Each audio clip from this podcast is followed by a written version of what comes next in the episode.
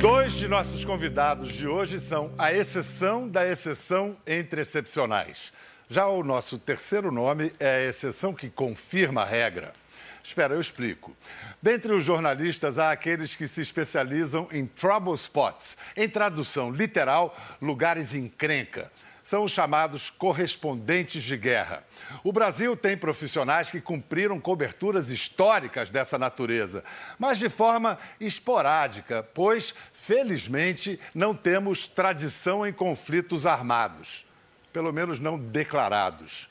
Pois agora, numa geração, é como se surgisse aqui uma super seleção olímpica assim de esqui Nunca tivemos tantos e tão importantes fotógrafos de guerra, profissionais que passam meses em zonas de conflitos, correndo todos os perigos que a profissão apresenta.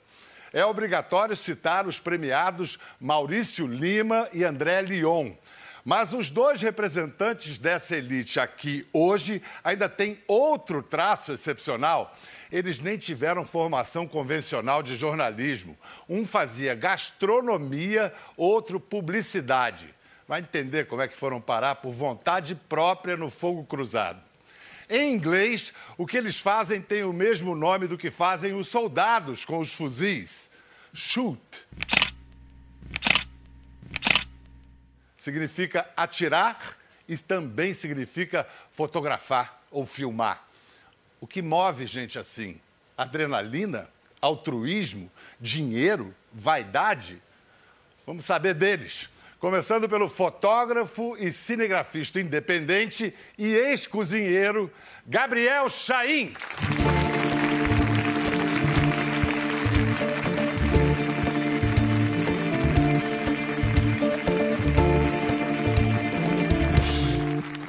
Cozinheiro mesmo, profissional? É, na verdade eu tentei, mas. Você deve ter queimado bife para chuchu para ir parar na guerra, né? Bastante, é. Esse ano é, de 2017, quanto tempo você passou no Brasil e quanto tempo você passou em áreas de conflito? Então, eu fiquei no Brasil um, um, um mês e 20 dias, alguma coisa assim. É, eu o entrei, resto? Eu entrei em três guerras consecutivas. Assim, é, Onde? A, é, eu fui para fazer um, um documentário. Uh, para a Globo News chamado Trincheiras no Deserto, que era sobre os curdos, a retomada de territórios nos arredores de Mossul pela perspectiva dos curdos. Então, eu fiquei sete meses cobrindo esse, esse confronto do início ao fim. Sete meses com as tropas curdas, curdas. com os peshmergas. Eles são chamados de peshmergas, porque tem as tropas curdas na Síria, que são que é o território de Rojava. Eu fiquei no território do Kurdistão iraquiano. Depois começou a ofensiva para a retomada de Mossul com o exército iraquiano. E eu entrei para começar a, seguir o exército iraquiano, que é uma unidade de elite do exército iraquiano que chama Golden Division, divisão Você de ouro. Você conseguiu se incorporar lá? Sim, fiquei oito meses com ele casa por casa, de, ia para a linha de frente diariamente. É dessa experiência com a Golden Division é que saiu o documentário Margens de uma Guerra, Heróis Isso. e Vítimas de Mossul. Isso, foi o meu, o meu, os meus dias cobrindo, fazendo essa cobertura para a retomada de Mossul. É, só por curiosidade, Chaim é árabe, ascendência libanês. libanesa. O, lá, o que abre mais portas, esse sobrenome ou o fato de ser brasileiro? Já foi, já, já algumas portas já foram abertas em relação ao meu, a, a minha origem assim libanesa. Entretanto, ser brasileiro talvez assim, seja mais muito mais. Assim, as pessoas quando eu falo sou brasileiro, eh, o futebol vem em primeiro, primeiro lugar. Olha só, o Gabriel colabora com a CNN, com a revista Der Spiegel na Alemanha, com a TV Globo, com a Globo News. E para vocês terem um, um, um, aperitivo do tipo, da, da, natureza do trabalho dele, vamos ver umas cenas da, desse documentário, o mais recente que você fez para a Globo News, Margens de uma Guerra, Heróis e Vítimas de Mossul.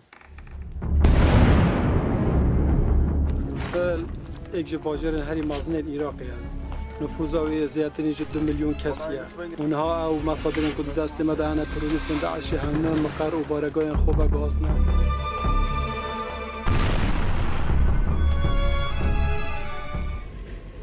Eu consegui livre acesso para acompanhar todas as operações da Golden Division em Mossul.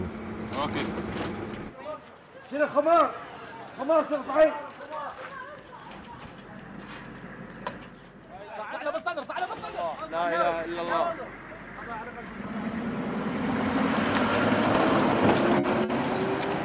Como os terroristas se misturavam aos civis, alguns suspeitos eram detidos.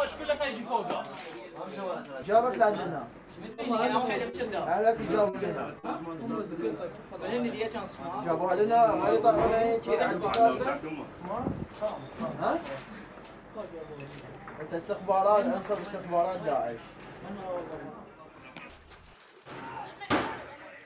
Hadi kışım abi. Abi şim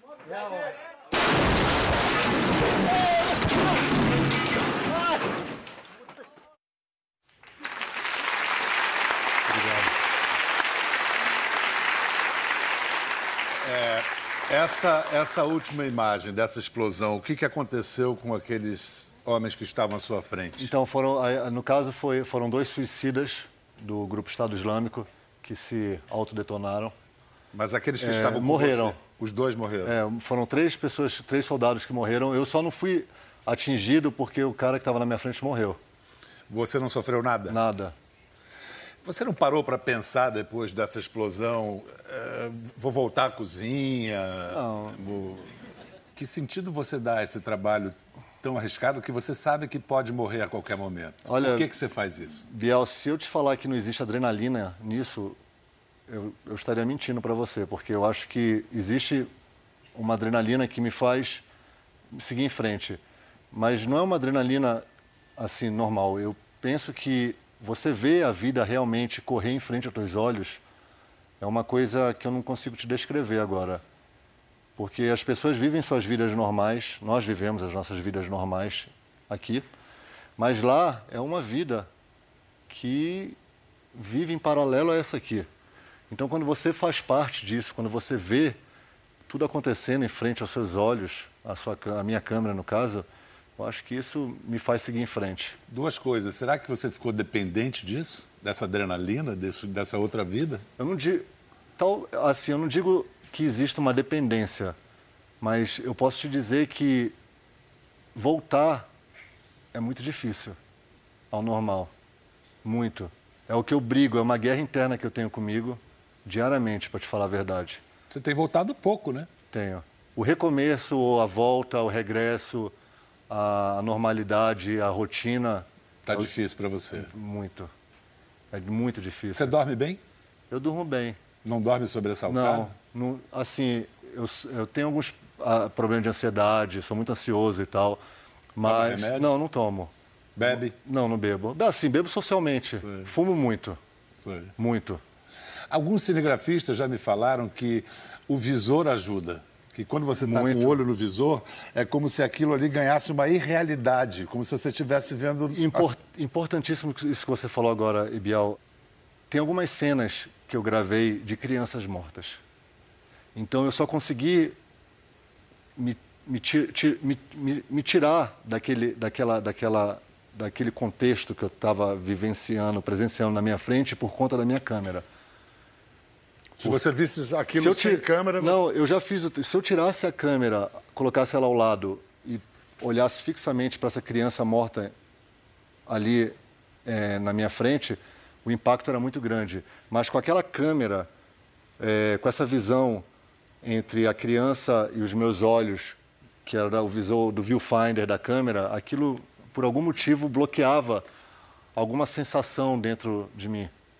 é o que te faz conseguir. É, a maioria das vezes, sim.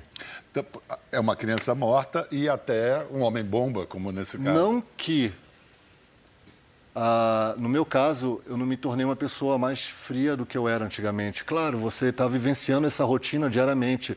No meu caso, eu fiquei longos, lo- longo tempo no fronte, cobrindo esse, essa, esse- essa situação. Então, acaba que essa, a, a morte se torna rotina para você, no, no meu caso. E você, para se incorporar na Golden Division, você fez questão de chegar mais cedo e. e- Eu fiz questão de morar com eles. Tudo que eles estavam fazendo, eu estava fazendo também. A, a mesma comida, eu estava eu tava disposto a isso. Porque para dar, para contar essa, essa história de forma verdadeira.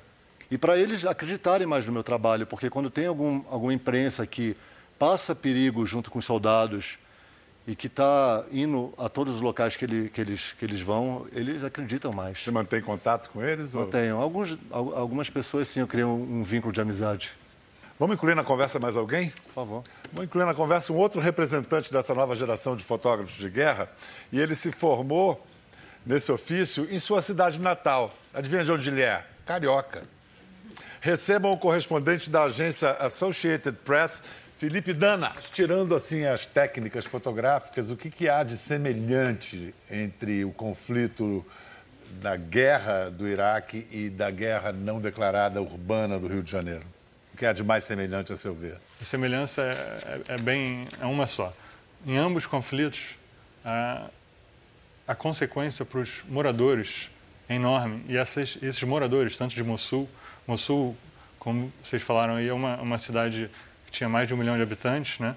antes do início da operação, dominada pelo Estado Islâmico, onde a, a grande maioria dessa população são civis, é, que não tem nada a ver com esse conflito. É. O que e... há de semelhante, então, é que quem paga o pato é, são os civis. São os moradores. Seja, no... é, seja aqui, seja no Iraque. Uh, a gente está falando de conflitos muito diferentes, claro. mas que as consequências para a população civil são drásticas. São né? drásticas em ambos os casos. Na abertura do programa, eu apresentei esses dois caras aqui como excepcionais e disse que o terceiro nome de hoje era a exceção que confirmava a regra. Eu disse isso porque esses dois contraíram esse vírus do jornalismo de guerra depois de grandes. Já a repórter que a gente vai receber agora nasceu com esse DNA, com esse sobrenome. Recebam a veterana do Afeganistão, da Líbia, Iraque e Síria, Patrícia Campos Melo. Olha, a Patrícia foi para a Síria por causa de uma foto. E não foi qualquer foto, foi uma foto que comoveu o mundo. E aí foi aí você uma... se mandou para a Síria para procurar os parentes, a família do Alan Kurd e tentar fazer essa história. Isso, eu fui fazer outras coisas também, mas uhum. aí confusões no meio do caminho. Aí eu queria entender isso, por exemplo, era uma família, eu já tinha coberto, é, na Turquia, muitos refugiados saíam da Turquia. E várias famílias com quem eu falei, era uma família assim, uma família de 10 pessoas do Iraque que fugiram, por exemplo, do Estado Islâmico. Eles não tinham dinheiro para comprar salva-vidas. Eles iam entrar num bote sem salva-vidas. Assim, que tipo de desespero essas pessoas estão fugindo para você enfiar seus filhos pequenos num bote sem salva-vidas? Então eu queria entender de onde ele tinha vindo que era essa cidade que chama Kobani. E, e o pai dele não estava lá, mas estavam os avós. Ele morou com os avós um tempão. Os pais da mãe dele, que também morreu. Mas como costuma acontecer em jornalismo, Patrícia foi atrás de uma história e voltou com outra. E voltou da guerra com uma história de amor. Uma história que ela narra nesse livro que está sendo lançado agora, Lua de Mel em Kobani, a história de amor de Barzan e Raushan. Ah, enquanto a gente mostra Posso, imagens do vou, casal, vou conta quem são? Então, Barzan e Eu encontrei eles, foi por acaso, eu ia fazer uma matéria, nada deu certo. Essas coberturas são sempre assim, né? A gente fala, tudo que pode dar errado vai dar errado. Dessa vez estava tudo certo e deu errado. E aí eles foram me buscar ali na fronteira com a Síria e quando eu cheguei, ele tinha uma cara de galã, assim, né? Estava num carro, todo, todos os carros na Síria são totalmente destruídos e tinha uma mulher sentada do lado, ela é bem branca, assim, com um jornal no colo e um gatinho em cima e uma Kalashnikov, um fuzil no meio e uma garrafa térmica com café. E aí eles iam me ajudar, eles eram os fixers, né? Porque nessas viagens a gente tem uma pessoa que é, assim... Produtora, sim, intérprete e, e, e, e, a quem a gente costuma se afeiçoar muito, se envolver porque é, uma pessoa que passa intensamente, perigo é, com você e você é. convive, você fica Em momentos intensíssimos, né? Exato, é. exato. E aí, bom, a gente saiu de lá para ir para Kobani, encontrar os avós do, do Alan Kurd, e eles começaram a me contar a vida deles, que era uma coisa absolutamente sensacional. Assim, ela tinha fugido da Síria, morava em Alepo, porque tinham matado duas amigas dela, os, os extremistas islâmicos tinham matado. Então o pai dela falou assim: ó, você vai para a Rússia, sua avó está na Rússia, foge não vai terminar a faculdade. Ele era um ativista, eles queriam fundar um país curdo ali no norte da Síria. Também começaram a aprender a família dele, fugiu. Eles começaram, do nada, a se falar pelo Facebook. Ela na Rússia, numa cidade gelada, ele em Istambul. Aí começaram a falar, falavam, isso porque ela tinha visto ele num programa de TV, etc. Foram se apaixonando, resolveram se conhecer. Ele mandou uma passagem para ela, ela foi para Istambul, eles se conheceram pela primeira vez no aeroporto. Se apaixonaram, assim, paixão louca. Falaram assim, vamos casar, só que a gente quer voltar para a Síria, as coisas vão melhorar, melhorar na Síria. Aí eles falaram, tudo bem, vamos voltar para a Síria foram para a cidade dos pais dela e falaram assim: vamos morar em Kobani, que era a cidade do Barzan, tem uma casa lá, a gente vai refazer nossa vida. Quando eles estavam chegando, o Estado Islâmico invadiu. Vou passar a lua de mel na guerra. Lua de mel em Kobani. Quem se habilita?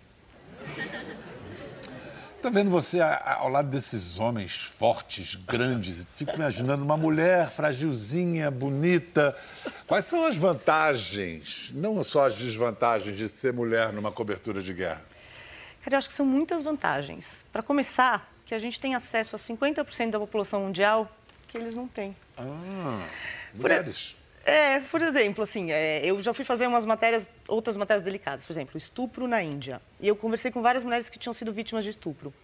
Ou estupros, as mulheres escravas sexuais do Estado Islâmico no norte do Iraque. Para uma mulher se abrir, ela não vai falar com homem.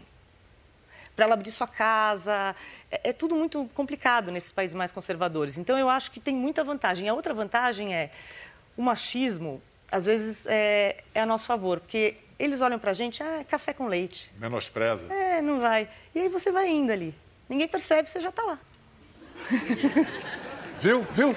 É, é, é, é verdade. É. é. real isso, na verdade. É. Você foi preso? Fui preso na, na Turquia, Turquia, porque estava tentando atravessar a é, fronteira. Quando eu atravessei para Kobani, era a única forma de chegar até Kobani depois da guerra, a única forma era ilegalmente. Eu fui, atravessei legal, passei um mês. Dividindo cela com. Na volta eles me prenderam e colocaram no, com o Estado Islâmico, alguns membros do Estado Islâmico que seriam deportados. Eu fiquei numa, num centro de deportação, na, que era uma prisão em Ankara. Eu primeiro fiquei em Urfa, depois eles me mandaram para Ankara. Eu acho que a gente pode concordar que fotógrafos correm mais riscos que repórteres, Muito né? Muito mais porque ele, pra, na busca pela melhor imagem, tem que chegar mais perto ou hoje os equipamentos ajudam? Ah, sim. Como fotógrafo, eu, no caso, não trabalho Você com lentes. Você filma, né? É. Com, assim, Você não trabalha com objetivo? Não, assim, eu trabalho com lentes, lentes fixas, assim... Então tem que chegar perto. É. Eu, quando estive na Bósnia, em Sarajevo, acabou que estava morrendo tanto fotógrafo cinegrafista que os próprios ali no local criaram um pool, quer dizer, um, combinaram que as imagens que um fizesse seriam de todos porque a competição estava obrigando cada um a correr mais risco é, e se que... expor mais e mais. Você tem que ver também que, por exemplo, esse conflito que eu e o Gabriel cobrimos no último ano é um conflito bem urbano. Então você nem tinha muita essa opção de não chegar perto. Verdade. É, não tinha é, alguns algumas alguns conflitos no Iraque. O iníciozinho ainda era mais a parte do deserto, mas depois e principalmente o final da operação era um conflito totalmente urbano, casa em casa ou você. E aí até tinha essa questão do. A gente, eu trabalhava sempre com um cinegrafista e um repórter de texto.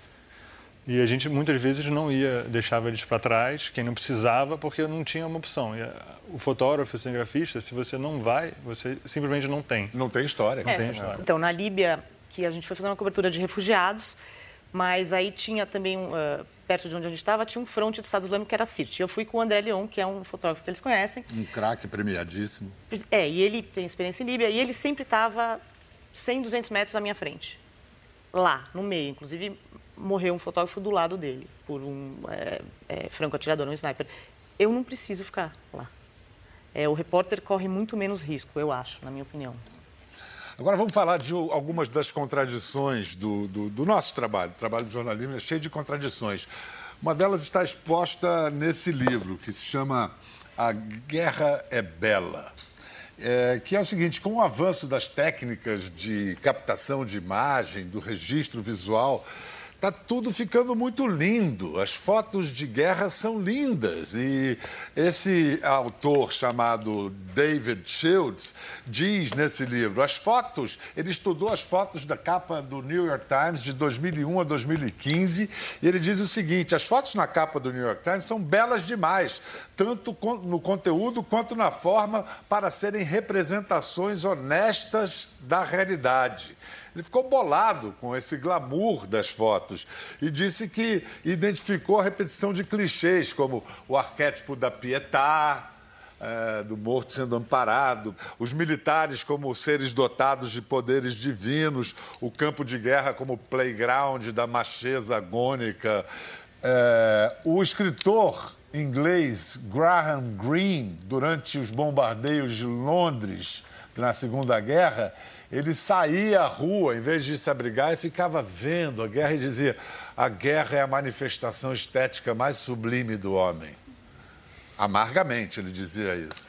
Então, a guerra é bela? eu, eu, eu tenho que te confessar, confessar que quando eu vejo uma imagem é, com muitas fumaças e algum muito perto do caos, eu falo, putz, que imagem, assim. E eu quero estar tá lá, entende? Quem já não falou isso numa ilha de edição? É. Pô, que bela imagem. Quem nunca, quem nunca falou isso numa ilha deserta, assim, vai para um lugar paradisíaco e fala que imagem, assim... Você é, fala na bomba. É, assim, tipo, é um pouco, de, é, é bastante diferente, mas essa questão, essa, essa, essa visão, essa visão estética da guerra em si me atrai muito. É, eu já, eu já não, não vejo esse lado para mim. Eu, quando eu estou num ambiente desse, num ambiente de destruição, que para mim é muito impactante, e você vê corpos por todo, por todo lado, literalmente, é, são cenas extremamente gráficas, a olho nu, eu acho que o que eu tento passar com as minhas imagens é também chocar quem está vendo as imagens. E a, através disso, como fotógrafo, você pode usar técnicas fotográficas permitidas no jornalismo, como enquadramento, né? usar uma boa luz.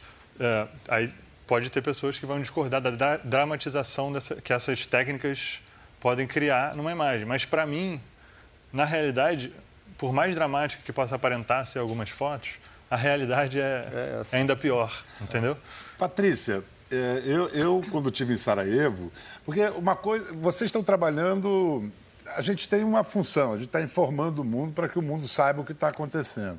Mas em Sarajevo, às vezes, eu, eu via umas coisas assim.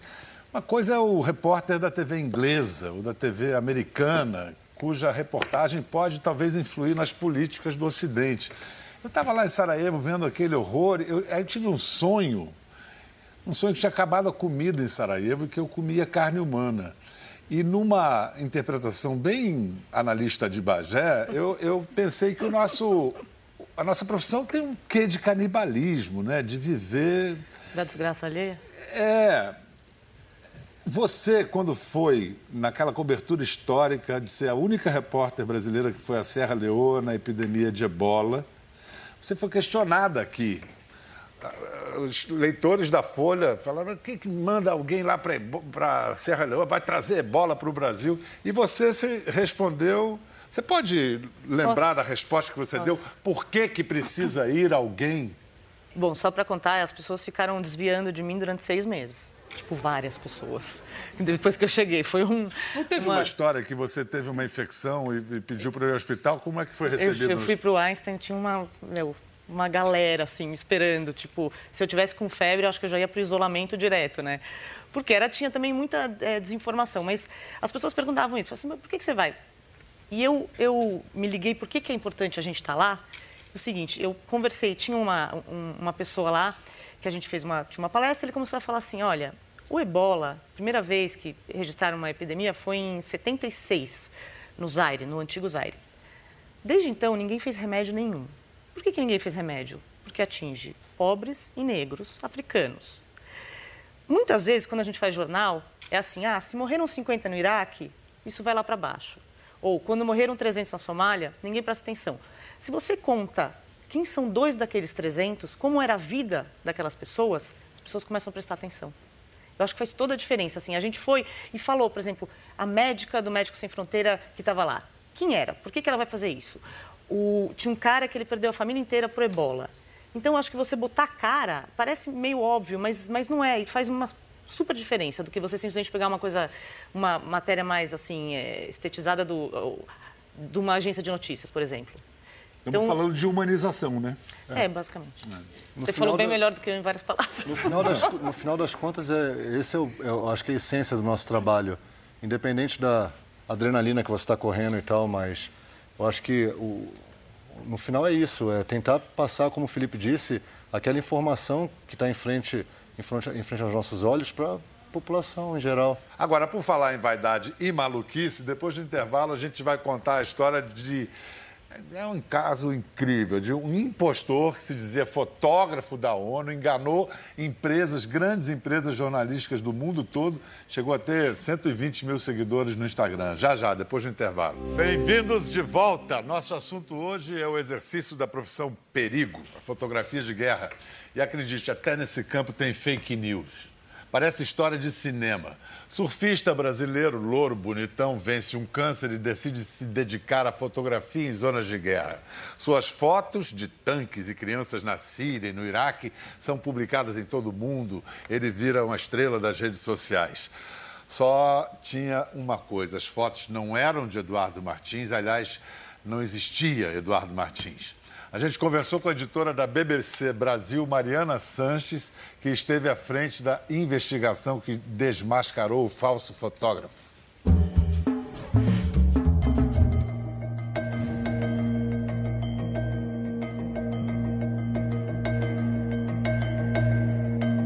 Eu sou a Mariana Sanches, eu sou editora da BBC Brasil aqui em São Paulo e junto com a Natasha Ribeiro, que é a nossa colaboradora no Líbano, e o Luiz Barrucho, que é nosso repórter em Londres, investiguei essa história do Eduardo Martins, o falso fotógrafo brasileiro da ONU.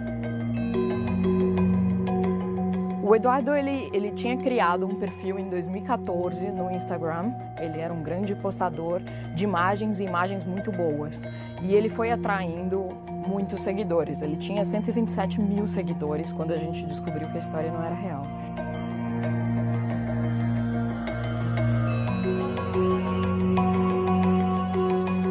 E quando, quando a gente publica a primeira reportagem, a gente ainda não sabia nem quem era aquela pessoa, aquele loiro que ele usava como imagem de perfil, né? como se fosse ele mesmo. É, ele é um sujeito que, ao contrário de muito fake que a gente vê na internet, ele fez um bom trabalho. Então, por exemplo, o website dele, ele tomou cuidado de nunca concluir a construção. Ele se apresentava como fotógrafo da ONU e no fim das contas eles nos mandaram um comunicado dizendo que nunca nenhum Eduardo Martins, nem com a, nenhuma pessoa com aquele nome ou com aquele rosto foi fotógrafo deles, nem voluntariamente, em nenhum campo de refugiados. O procedimento do Eduardo para ele não ser pego é que ele simplesmente invertia a foto original. Então era uma manobra simples, mas que no fim das contas dava um, resultado bom para que ele escondesse a fraude.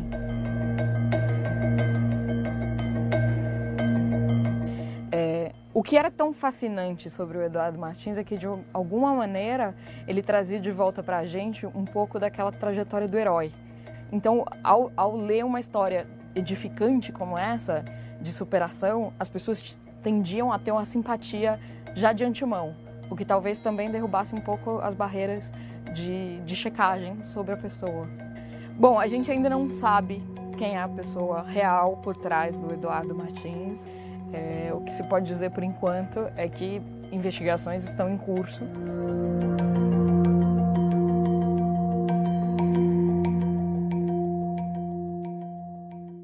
Imagino que tipo de sentimento que vocês devem ter com relação a esse sujeito, né? Ou ele tem alguma coisa na cabeça eh, fora do, do um parafusamento. Assim, é, a gente não, não sabe, não faz ideia de quem é. seja. Alguém teve contato com eles, de vocês? Eu recebi, é. a gente recebeu mensagens, mensagens dele uh, durante a operação de Mossul. Ele entrou em contato comigo, eu até falei com a BBC na época.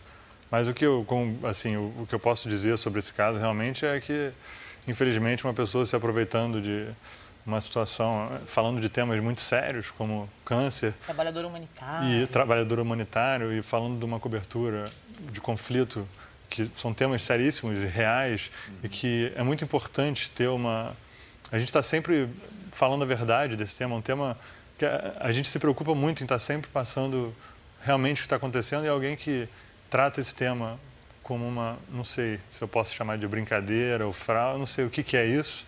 É, é muito ruim para a nossa profissão e, e acho que como brasileiro também, porque esse caso ganhou uma repercussão internacional, então é, As foi bem feio. É foi bem feio. É, Patrícia, que tem que checar, rechecar cada vez checar, mais. Rechecar, Eu acho que diz muito sobre a gente, além de dizer sobre ele, né? Todo mundo queria acreditar, uma história tão legal, pô, o cara é bacana e ainda é bonito. É. Então você teve toda essa coisa.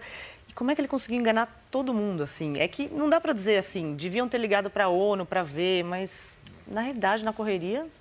É isso, tem o poder de transformar a vida das pessoas, seja no jornalismo, seja em várias outras áreas da vida. Para descobrir e fomentar a produção de artistas brasileiros, o Bradesco apresenta o prêmio Foco. A cada edição, os três selecionados participam de uma residência artística e expõem suas obras em uma das maiores feiras de arte do país. A Iris Helena foi uma das ganhadoras em 2017. Vamos conhecer mais do trabalho dela na série Olhar para Frente. Acho que meu trabalho são impressões. Não necessariamente impressões de uma impressora, mas são impressões minhas, impressões de uma época, impressões de do que eu estou pensando, do que socialmente está acontecendo. Eu acho que o bom da arte é que ela não, não tem uma função e ao mesmo tempo ela tem todas porque ela não é só para, não serve só para ser bonita, agradável. Ela serve para questionar, para fazer pensar, para inquietar também.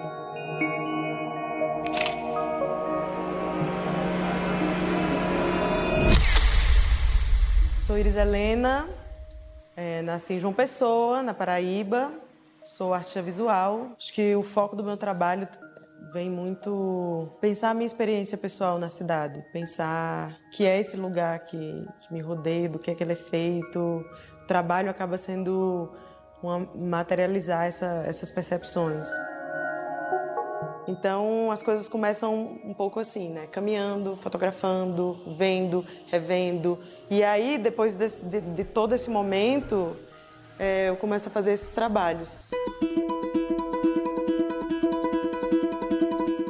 acho que me interessa, me interessa esse movimento, me interessa subverter, me interessa apagar, me interessa ver a coisa se desvanecer, se, se transformar, ver a experiência do manuseio deteriorar, como se ele ganhasse vida assim, no uso, no, no tempo.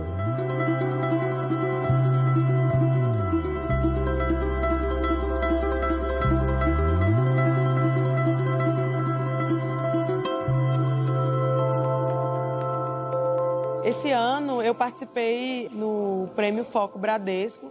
É, ele acontece durante fe a Feira Internacional de Arte, Arte Rio. E dentro da, da, da feira, o Bradesco apresenta os vencedores do ano. E cada vencedor ele ganha uma residência artística em algum lugar do Brasil.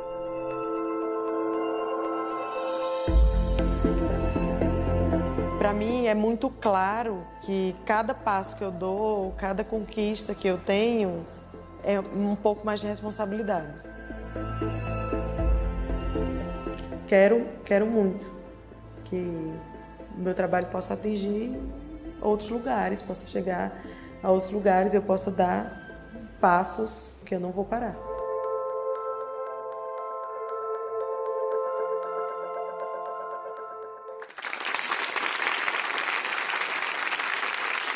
Legal. Gabriel, muito obrigado. Obrigado. Patrícia, Felipe. Obrigada. Ah, Gabriel, você tem filhos, né? Tenho.